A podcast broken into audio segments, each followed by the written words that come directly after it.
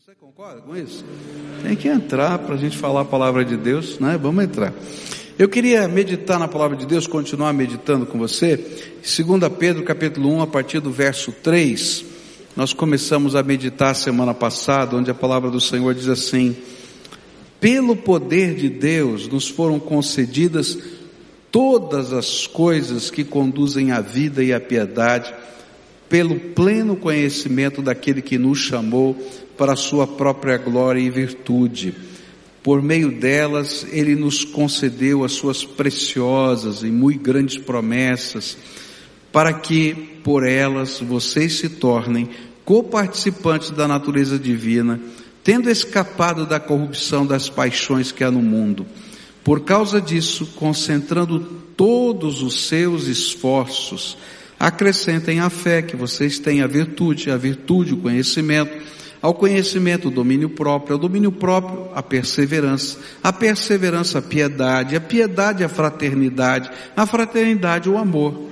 Porque estas qualidades, estando presentes e aumentando cada vez mais, farão com que vocês não sejam nem inativos, nem infrutíferos no pleno conhecimento do nosso Senhor Jesus Cristo. Nós começamos a estudar esse texto a semana passada e a gente viu que o propósito da carta, de segunda carta de Pedro, era ajudar os crentes a crescerem na graça e no conhecimento do Senhor Jesus. Isso está lá em, no capítulo 3, verso 18. Por quê? Porque uma série de heresias estavam entrando no meio do povo e, e Pedro queria ajudar aquelas pessoas a serem maduras espiritualmente. E para ser maduro a gente tem que crescer espiritualmente. Eu disse a semana passada que a gente pode dar um monte de cursos, mas na verdade maturidade é algo que tem que ser forjado internamente. Não dá simplesmente para ter conhecimento. A gente precisa experimentar, viver, né? Passar por determinadas coisas. E aí então, nós começamos a ver que nesse capítulo, nesse parágrafo que a gente leu, é, Pedro vai mostrar para a gente, nos dar algumas instruções para a gente poder desenvolver a nossa caminhada espiritual. A primeira delas que vimos a semana passada, e que é a básica, a principal, é conhecer plenamente Jesus. A gente falou sobre o significado disso, né? A, a nossa a intimidade com o Senhor, a nossa comunhão com Ele, a presença dele no nosso coração, o descobrir o poder dele e descobrir a missão dele, a obra dele, quem Ele é. Quanto mais a gente está ligado em Jesus, tanto mais a gente pode amadurecer.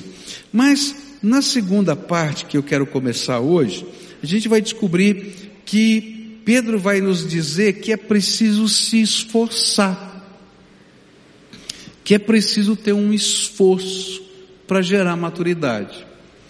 E quando eu estava meditando nesse texto, me veio a, a ideia, não é, do que significa do que significava a consagração de um sacerdote, para a gente entender isso. Na, na, na consagração de um sacerdote havia dois momentos específicos. O primeiro momento era quando o velho sacerdote pegava o azeite da unção, que era um azeite de oliva perfumado com ervas, e aí derramava sobre a cabeça dele. E aí diz lá a Bíblia que o óleo escorria, né, pela barba, né, e até a, a, o pé, e representava a unção, o revestimento do poder de Deus. Na nossa vida espiritual, há algo que é unção de Deus, que é graça de Deus. E quando a gente conhece Jesus, é graça. Deus abriu as janelas dos céus. Jesus já fez o que era necessário para o perdão dos nossos pecados. Ele já nos salvou, Ele já nos limpou. Está derramando coisas da sua misericórdia, da sua graça, todo dia na nossa vida. Mas isso é um pedaço da vida espiritual. Tem uma segunda parte que Pedro vai dizer: olha, você precisa diligentemente se esforçar. E para mim tem a ver com a segunda parte da consagração de um sacerdote. A segunda parte, que era chamada, a primeira era chamada de unção, a segunda era chamada de consagração. Na segunda parte, que era consagração, o novo sacerdote, ele se apresentava diante do velho sacerdote, estendia as mãos. E aí o velho sacerdote começava a pegar pedaços do animal que seria movido sobre o altar. Então pegava o peito, a coxa do animal, né? Então era um era de boi, o outro era de carneiro, o outro era ia colocando em cima. Eu não sei se você já teve a experiência de tentar empilhar carne. Já tentou empilhar carne? É muito esquisito. Você põe o negócio começa a escorregar para lá, escorrega para cá, e era isso que fazia. Ele ia colocando, empilhando a carne nos braços do sacerdote novo. E ele estava virado para o sacerdote velho e ele ia colocando a carne lá. E eu fico imaginando o auditório. Isso não está na Bíblia não, está na minha cabeça, tá? E eu fico imaginando, ele vai deixar cair. Ele vai, olha, vai, ih, será que ele vai conseguir? E aí então ele tinha que virar na direção do altar, dar os passos até o altar, e ele não colocava essa carne sobre o altar. Ele tinha que mover essa carne sobre o altar, voltar caminhando e entregar a carne outra vez para o sacerdote velho. Isso se chamava consagração.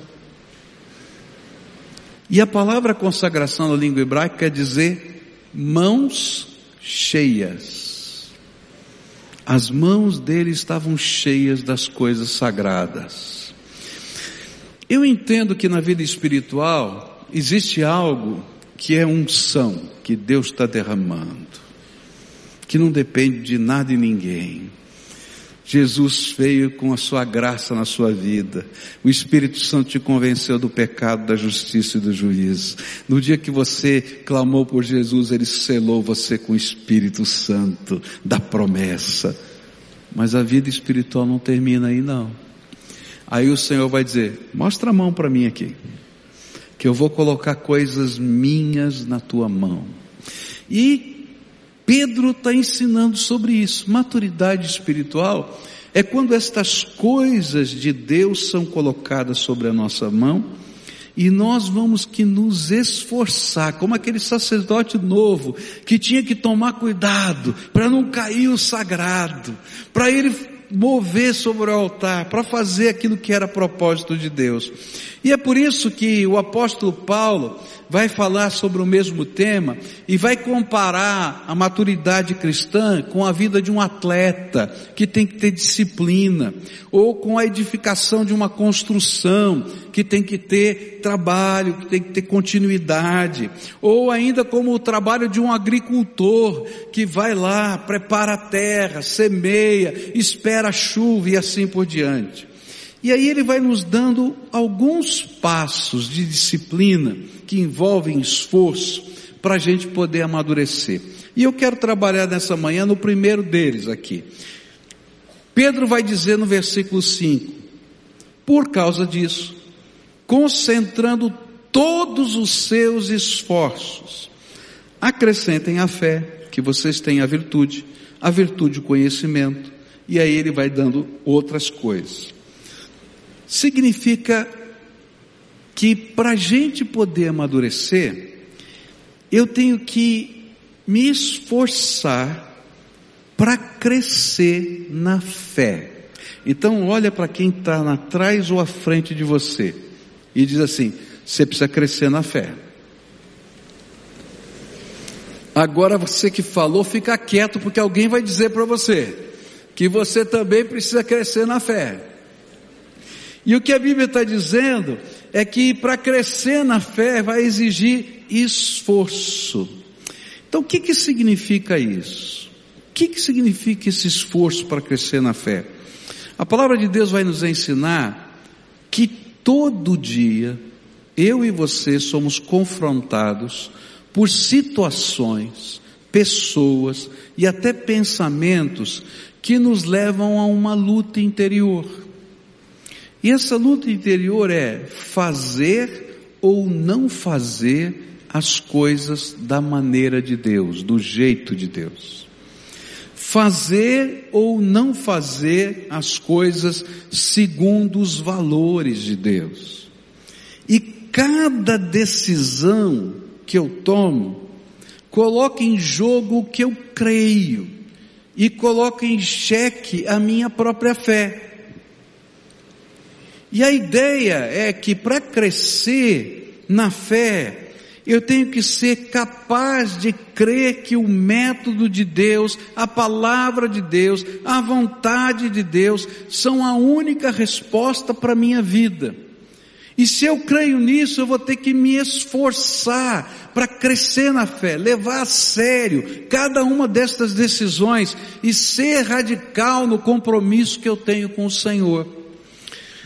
Alguns anos atrás eu li um livro sobre liderança, muito interessante, o autor dele é Clinton, não me lembro o primeiro nome, é, Etapas na Vida de um Líder, é o nome do livro. Muito interessante. Esse homem, ele queria, ele estava defendendo uma tese de doutorado, ele tinha feito uma proposta nessa tese, e ele tinha que nessa tese provar se a tese era verdadeira ou errada. E ele descobriu que a tese dele era errada, tá? Porque ele pegou 500 líderes cristãos da história, e estudou a vida deles para descobrir quais eram os aspectos concordantes eh, que existiam em todos eles, tá? Que implicavam na essência de uma liderança. E ele tinha uma proposta, uma ideia, e ele colocou e queria provar se era verdadeiro ou falso. Muito bem, ele fez o estudo e descobriu que ele estava errado. Ele descobriu que cada líder era diferente, cada pessoa era diferente, cada método que ele usou era diferente, que cada, uh, cada, cada uh, estratégia era diferente. Tudo aquilo que ele imaginava que podia ser concordante não funcionou. Mas ele descobriu uma coisa, que era comum a todos, só uma. Era que todos eles, de uma maneira ou outra, foram testados se acreditavam nos valores de Deus e no jeito de Deus fazer as coisas. E ele vai dizer que todo líder vai passar por momentos diferentes da sua liderança, mas que o primeiro passo é crescer na fé, ou seja, colocar em prática de fato aquilo que ele crê. Alguns anos atrás eu estava discipulando um empresário, um amigo querido, levei para Jesus, batizei a sua família. E no discipulado a gente tem essas oportunidades, né? De fazer esses confrontos. E aí comecei a falar da vida cristã, da ética de um cristão, dos valores de um cristão. E aí esse irmão muito querido chegou para mim e falou, ah pastor, desculpa, mas se um empresário for viver desse jeito, ele vai falir nesse país. Olha, eu, eu lá eu tenho que pagar uma parte do salário do, do meu funcionário na carteira, outra por fora. O funcionário também ganha mais, ele fica feliz, até trabalha melhor. E a gente aqui, eu falei assim, querido, você acredita no que a gente leu aqui na palavra? Bom, pastor, acreditar eu acredito. Né? Mas você lembra também que a gente tem sócios, né? E eu não sei, e tá? Falei assim, meu irmão, você acredita na palavra que a gente leu aqui? Tá bom, eu acredito. Então nós vamos orar pelos seus sócios. E você vai dar o primeiro passo. Vai falar com os seus sócios.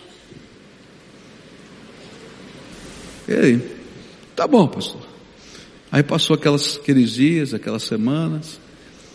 Aí ele reúne com seus sócios e ele diz: Olha, estou vivendo um novo momento da minha vida, eu quero colocar minha vida em ordem, a nossa empresa está crescendo, nós também temos que colocar a vida em ordem, eu não quero mais trabalhar desse jeito.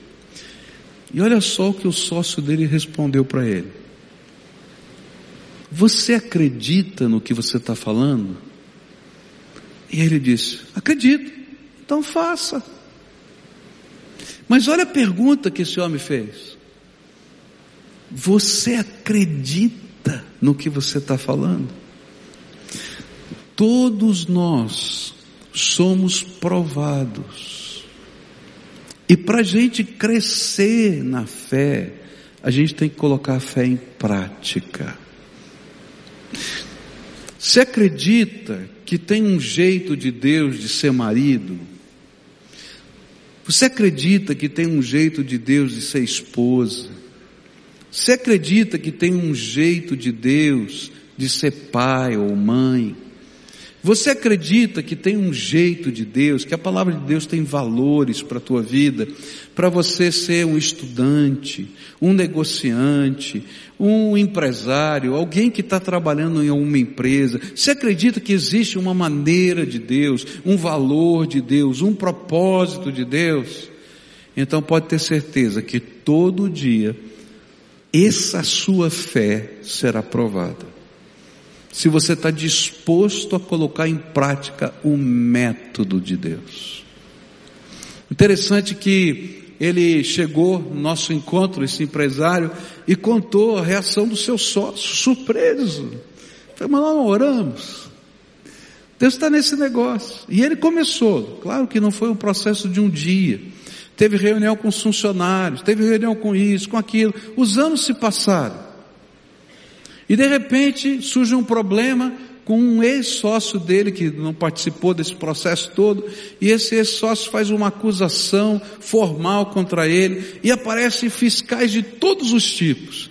E ele chegou lá na nossa cela um dia feliz da vida e disse assim: Olha, passaram por tudo e não acharam nada, porque o Senhor já tinha resolvido isso na minha vida. Deus não é fiel. Deus é fiel. Agora, você acredita que Ele é fiel? Esses são os passos de fé que a gente vai vivendo na vida e que a gente vai sendo confrontado pela vida. Porque se a gente não fizer isso, nós paramos de crescer. E nós somos impedidos de alcançar um estágio maior na nossa jornada de fé. Eu não sei se você já teve essa experiência, né? Porque Deus é um professor maravilhoso. Ele quer que você seja maduro. E como professor maravilhoso, ele não muda de lição enquanto você não aprendeu. E é por isso que às vezes a gente tem a sensação de que se a gente resolvesse determinada área da nossa vida, a gente seria o mais santo ou mais santa das, dos homens ou das mulheres. Porque já estaria tudo resolvido. E aí quando se resolve, ele diz, ótimo, vamos para o próximo passo. E ele diz, eu quero te mostrar um outro desafio. E a gente vai crescendo nessa jornada de fé. Agora, se eu parar de crescer, sabe o que acontece? A gente não apenas fica estagnado, mas a gente abre portas para o inimigo porque ele vai começar a nos desviar do propósito de Deus. Tem muito crente que parou de crescer. E toda vez que a gente para de crescer, queridos, a gente fica crente morno. Lá no livro do Apocalipse está escrito lá, Jesus mandou um bilhete, mandou uma carta para uma determinada igreja. E nessa carta que ele mandou para essa igreja, ele disse: Olha, você não é frio nem quente, você é morno. Por isso eu vou vomitar-te da minha boca. E é muito interessante porque Jesus é tremendo, ele pega as circunstâncias da vida e aplica, não é? Aquela cidade para a qual Jesus estava mandando aquela carta, ela pegava a água, tá? De uma fonte termal, fonte de água quente e vinha por um aqueduto, aquele estilo de aqueduto romano, que ele fica aberto no tempo, e uma região muito quente, e o sol batia, e a água chegava na cidade morna. Não é isso? E aí aquela cidade, ela é famosa porque a água era ruim, era morna. E Jesus estava dizendo assim, olha, toma cuidado, porque vocês estão ficando crentes parecido com a água da cidade.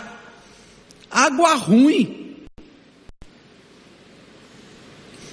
Porque não tem coragem de dar os passos de fé. E há uma questão clara da experiência física de todos nós, é que tudo que está morno tende a esfriar. Não é verdade? Tudo que está morno tende a esfriar. E tem muito crente morno que está ficando gelado. E sabe por que está morno? E sabe por que está gelado? Porque pararam na caminhada da fé, nos compromissos com Deus. E se conformaram com o mundo, com a sociedade, com os valores desse tempo. Vão achando tantas desculpas para tudo isso. E olha, queridos, é tão fácil a gente achar tantas desculpas. Olha, você tem tanta desculpa para o que você quiser. Mas a pergunta é: você crê que o jeito de Deus funciona? Você crê que a palavra empenhada do Senhor é verdade? Você crê que essa é a única maneira de a gente agradar a Deus? Por isso que sem fé é impossível agradar a Deus. Então experimenta, dá passos. Agora a gente se acomoda, porque para dar passos de fé, a gente vai passar por momentos de sacrifício e entrega. Vocês lembram que eu falei aqui no momento do ofertório, né? Que para mim dar o dízimo não era problema, nunca foi problema. Mas quando eu li aquele pregador falando que o dízimo era a primeira coisa que tinha que separar. Eu dava dia 20, mas eu recebia dia 5. E eu fiquei com aquilo incomodado e a minha cabeça começou a funcionar como a sua. Ah, esse cara é muito radical. Ah, esse cara é, é, é, é legalista. Ah, não é bem assim. Aí ele propunha para a gente ler vários textos da Bíblia. E eu comecei a ler e meditar e estudar. Falei, não é que esse homem tem razão? E aí eu tinha que mudar a minha vida. Agora, mudar a vida, queridos, em qualquer área, em qualquer sentido, envolve esforço. Eu tive que pegar, fazer um planejamento financeiro, fazer economia, porque senão não teria, para dar em primeiro lugar, porque terminava tudo ali, pagando as contas no primeiro, no primeiro momento do mês. E eu disse assim, Senhor, mas e agora? Mas você vai construindo, e você vai dando os passos de fé, e sabe o que acontece? A bênção do Senhor acompanha. E eu não estou falando de bênção de dízimo, não, estou falando de bênção de vida. Porque isso não tem nada a ver com questões financeiras. Sabe o que tem que ver? Tem a ver com obediência. Tem a ver com compromisso com a palavra de Deus. Tem a ver com maturidade. Agora, esse não foi o único desafio da minha vida, queridos. Cada dia, a minha fé é confrontada com uma nova decisão. e eu tenho que decidir: eu vou me acomodar aos argumentos, às lógicas, ou eu vou ouvir o que o Espírito Santo de Deus está falando na minha vida? E aí eu tenho que tomar decisões. E aí o apóstolo Pedro vai dizer o seguinte para a gente: quando a gente determina se esforçar a não apenas viver a fé que é dom de Deus, que tem um aspecto da fé que é dom de Deus. O Espírito Santo te convenceu do pecado, da justiça, do juízo. Ele, quando você convidou Jesus, ele veio e te selou com o Espírito Santo da promessa. Toda a bênção da eternidade está prometida para você. Isso é dom de Deus. É aquela parte em que o velho sacerdote derrama o óleo e o novo sacerdote não faz nada, ele só recebe a unção. E sabe o que eu quero dizer? Ninguém tira a unção que Deus derramou. Deus não retira. Mas a gente pode não ser consagrado. E quando eu estava meditando nisso, eu pensei: será que houve algum erro quando Saul foi ungido rei?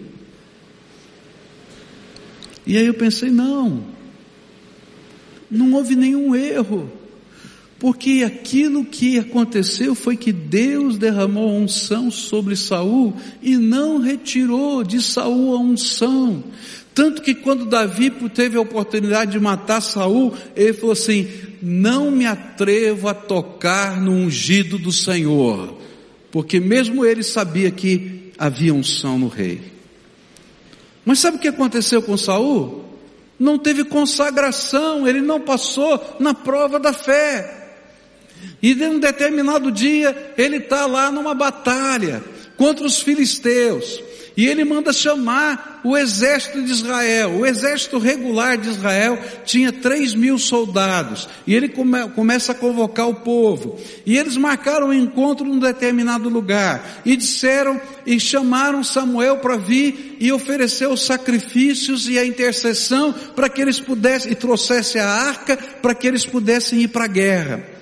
E nesse tempo de espera, o exército filisteu se preparou e mandou para aquela região do combate três mil bigas com dois soldados cada uma, seis mil já, sem contar a infantaria. E quando o povo de Israel viu as bigas chegando, chegando, todo o potencial bélico, uh, os, naquela época os, os, israelitas não tinham o domínio do, da, da, produção do ferro, enquanto que os filisteus eram peritos nisso, então eles tinham armas de ferro, enquanto que os outros não tinham.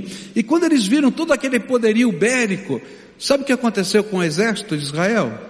Debandou e ficaram só 600 homens. E aí Saul pensou assim: eu tenho que fazer alguma coisa, Samuel está atrasado. E ele faz o que não lhe era devido. Ele oferece os sacrifícios que só o sacerdote podia fazer. Ele era ungido de Deus, mas ele decidiu perder consagração, de dizer: Eu creio que mesmo com 600 homens, quando a gente oferecer os sacrifícios ao Senhor através do sacerdote e a arca da aliança chegar, o Senhor vai nos dar a vitória, porque esse é o jeito de Deus. E ele fez o que eu talvez, você talvez fosse tentado fazer. Eu preciso levantar o moral da tropa. Então agora a gente faz o sacrifício, a gente fala da graça de Deus, do poder de Deus, e agora pelo menos esses 600 vão ficar animados, não vou perder mais, e aí vai chegar mais alguém, porque essa notícia vai sair. E aí chega Samuel e diz: O que, que você está fazendo, homem? Não foi para isso que Deus te ungiu. Isso não é consagração. E aquele homem perde a possibilidade de ser rei de Israel na sua dinastia, porque ele decidiu ser ungido, mas não consagrado.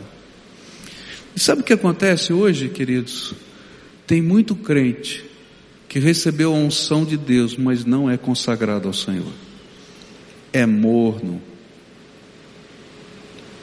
Que não coloca em prática a sua fé que tem medo de praticar os valores do reino de Deus na sua vida. E que por isso se tornam crentes imaturos. E quando a gente abre uma portinha, queridos, o inimigo vem com o seu vendaval e começa a semear dúvidas, e começa a semear descrença, e a gente vai inventando novos métodos de adorar a Deus ou de servir a Deus descomprometidos com a palavra de Deus.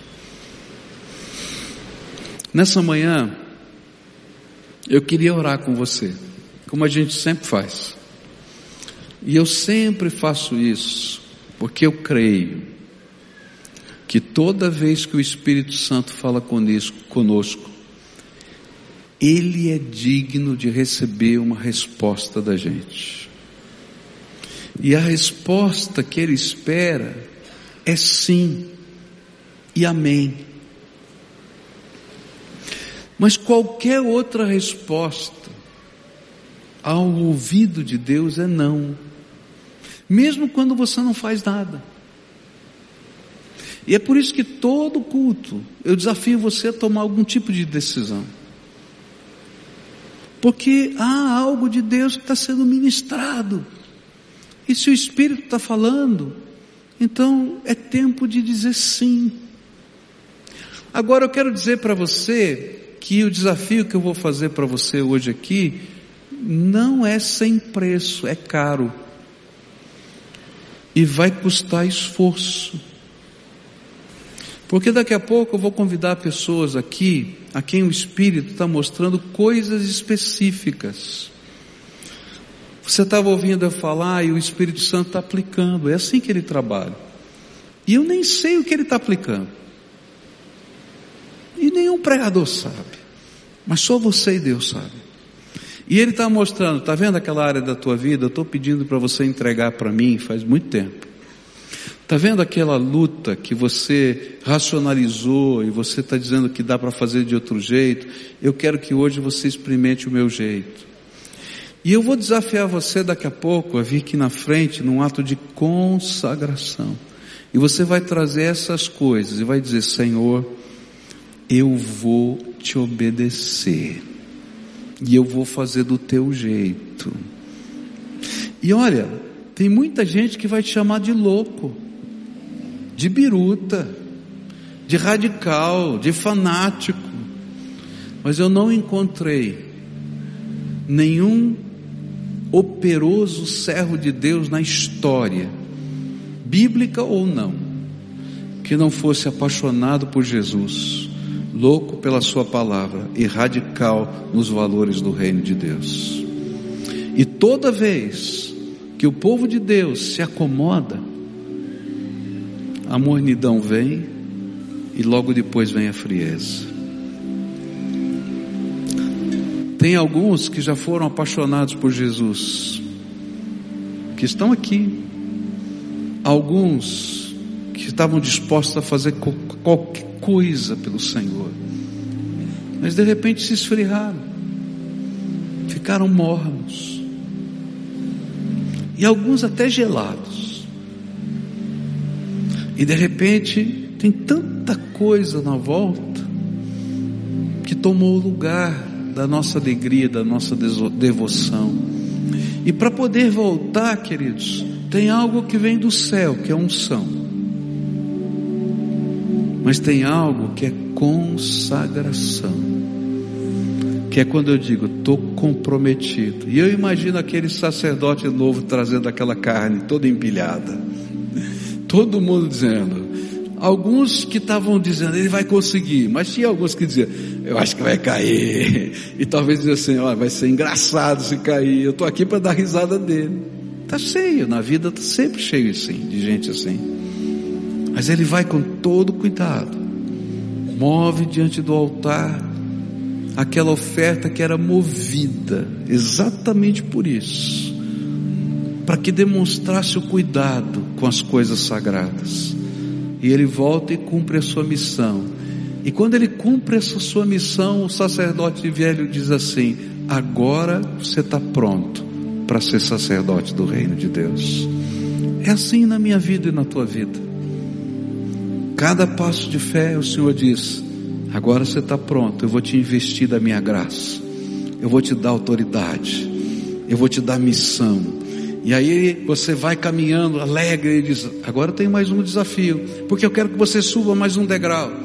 E eu vou te dar mais graça, mais unção e missão maior. E daí você vai passar por esse desafio outra vez, e ele vai dizer: tem mais. O meu Senhor é uma fonte inesgotável. E há coisas tremendas da graça de Deus que eu quero caminhar e aprender. Mas na minha vida, eu tenho que passar por esses, por essas provas e me esforçar para viver pela fé. Nessa manhã, se o Espírito Santo tocou o seu coração e você tem coisas específicas para trazer, é triste dizer isso, né?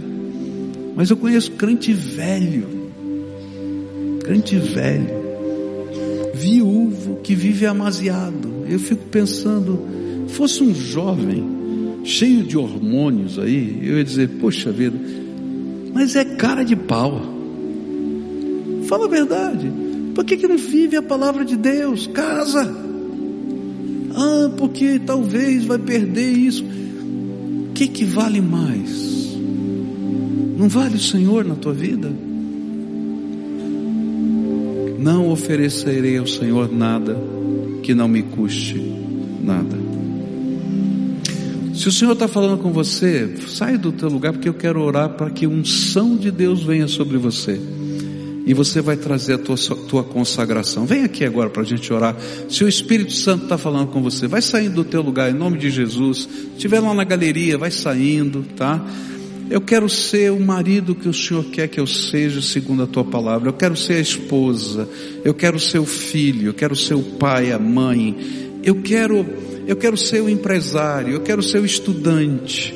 Eu quero, eu quero ser aquele que trabalha no escritório ali, ou o vendedor, vendedor, segundo o teu propósito, o advogado, o médico. Não importa aqui o que a gente faz, o que a palavra de Deus vai ensinar, o, o quem devemos ser. Essa é a grande diferença. Você não é o que você faz, você é o que você é, enquanto faz. Não é isso mesmo? E às vezes a gente troca tudo. Eu quero ser o que quem o Senhor escolheu. E aí vem os propósitos, aí vem as entregas. E eu quero dizer para você que você vai ser grandemente tentado a só vir aqui à frente e não fazer nada. E eu vou dizer para você, a unção não é retirada mas a consagração é a tua parte. Está entendendo? Então, não abre mão do que você está colocando no altar de Deus e começa hoje. Começa hoje. Começa daqui a pouco. Amanhã continua. Porque se você não tiver coragem de dar os passos de fé, você vai achar desculpa de novo, de novo, de novo, de novo. Eu geralmente quando tem um confronto desse, eu digo assim: o que é que você poderia fazer hoje que te comprometesse para você não voltar atrás? Começa agora. Porque o diabo vai te tentar fazer você voltar atrás. Você entende o que eu estou falando? Tá? Porque já aconteceu na tua vida, já aconteceu na minha. Né? Que a gente faz ou não agora. Mas aí o Senhor diz: ah, dá o passo agora, se compromete. E a gente faz, pega o telefone, vai lá visitar, vai conversar, ou, ou assina aquela carta. Sabe, queridos, a gente se compromete, Senhor, é para valer. E aí vem a unção de Deus. Lembra daquele empresário? Falei para ele assim: reúne os teus sócios e fala com ele. É o primeiro passo.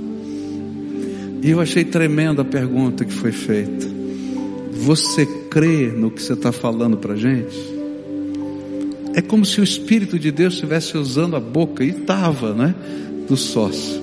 Você acredita nisso? Então faça. Olha que coisa doida.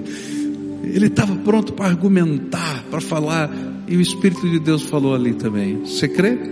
Então faça. Agora eu vou orar por você. Primeira oração é tua. O que é que você está colocando no altar? Fala para Deus. Mas ó, dá nome. Diz, ó, é isso, é isso, é aquilo. Hoje eu estou tomando uma decisão dessa maneira. Vai ser sacrificial, vai ser complicado. Eu tenho medo, pode falar, eu tenho medo, porque dá medo mesmo. Eu não sei o que vai acontecer. Pode falar para o Senhor, eu sei que não vai ter um tapete vermelho na minha frente por causa disso mas não tem outra maneira de eu viver como servo do Senhor a não ser comprometido com a tua verdade. E é isso que eu quero dizer, me ajuda. E eu vou orar pedindo a unção de Deus sobre a tua vida.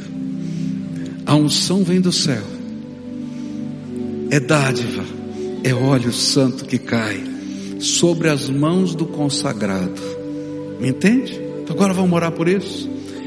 Senhor Jesus, eu estou aqui com os teus filhinhos, amados, preciosos, ungidos do Senhor. E nesta hora, Pai, o teu Espírito ministrou na vida deles. Então, eu quero te pedir, por favor, vem, ó Espírito Santo, e começa a derramar unção. Consagração é deles, mas a unção é tua. Que venha do Senhor alegria, que venha do Senhor regozijo no espírito, que venha do Senhor leveza, que venha do Senhor uma, uma certeza inumana de saber que o Senhor é fiel e que nesta hora o teu espírito esteja testificando o espírito deles, teus filhos, que eles são amados, queridos do Senhor e que o teu espírito testifique que a boa mão do Senhor está sobre eles. E eu quero te pedir uma bênção, Pai. Nessa hora, enquanto eles estão aqui nesse ato de consagração, Começa a mover os exércitos celestiais. Os teus anjos, Senhor, comecem a entrar agora em formação. E segundo a ordem que sai do trono, eles comecem a ir em várias direções, na frente desse teu povo, Senhor. Na direção das áreas que haverá enfrentamento e luta, mas que os anjos já cheguem lá na frente, porque eles vão te obedecer e mesmo que pareça que haja perda, que o Senhor reverta em grandeza da tua graça na vida deles. Senhor Jesus, constrói algo novo, poderoso. E Pai, não permita que a nossa igreja, eu, esse teu povo, sejamos mornos ou frios. Aviva-nos, Senhor, aviva-nos faz nova a nossa esperança, faz nova a nossa fé, faz nova a nossa visão, e que dessa maneira graça e poder fluam cada dia de pessoas ungidas e consagradas. É aquilo que eu oro no precioso nome de Jesus. Amém e amém. Amém. Você pode dizer amém?